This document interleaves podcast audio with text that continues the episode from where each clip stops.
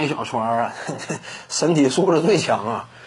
翟小川怎么讲呢？他的意识非常好，呃，就是篮下这样一种嗅觉，有一种什么样的感感觉呢？就他跟胡金秋啊，这是最强捡漏王。这个当然，我说这个他俩是 CBA 当中最强捡漏王，这个不是说贬义，因为很多时候就是这样嘛。你看有时候，呃，足球比赛那一脚踢出去之后，这个门前混战，那有的球员哎，他人家就是怼一脚直接怼进了，那你说人家全凭运气吗？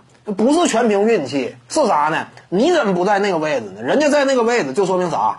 他长期，呃，通过大量的比赛，通过自己这样一种篮球智慧、篮球智商总结出的经验，到了这种场合了，他就知道自己该站哪儿，站哪儿才能够得到机会。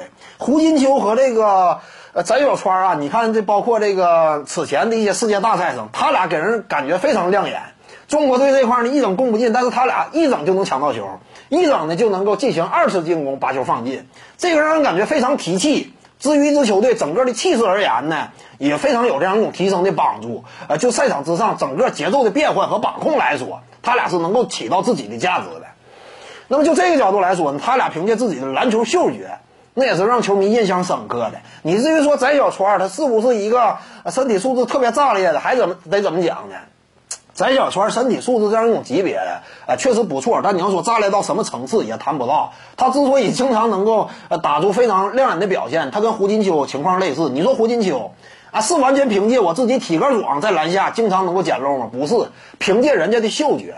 所以他俩呢，可能更多还是篮球智商这块儿啊优势挺大。他俩对于这样一种赛场之上机会的呃预知能力非常强，这个也属于一种非常稀缺的天赋。你放眼整个这个目前的国产篮球呃环境里，可能说就他俩是最突出的。